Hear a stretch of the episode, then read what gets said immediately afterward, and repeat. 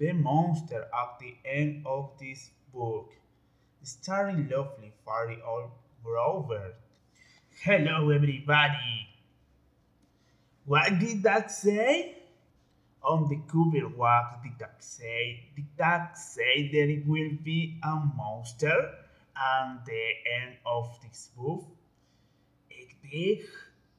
Oh, I am so scared of monsters. Listen. I have an idea. If you do not turn any page, we will never get to the end of this book. And that is good because there is a monster at the end of this book. So please do not turn the page. Just turn the page. Maybe you don't understand. You see, turning page will bring us to the end of this book. And there is a monster of the end of this book. But this will stop you from turning page. See? I am tying the page together so you cannot. You're turning another page. You do not know now what you are doing to me. Now, stop turning page.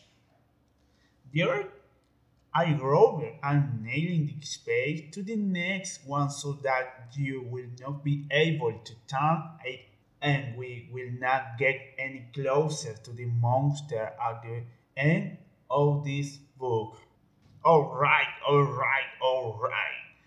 Do you know that every time you turn another page, you not only get used closer to the monster at the end of this book, but you may how terrible miss. This will stop you from turning page. I have a trick solid strong bricks wall. I would just like to see you try to turn this page. Do you know that you are very strong?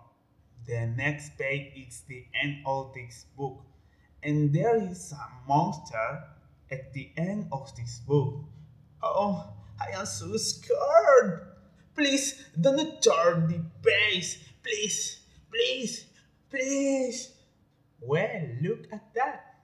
This is the end of the book, and the only one here is me. I luckily fairy old Grover.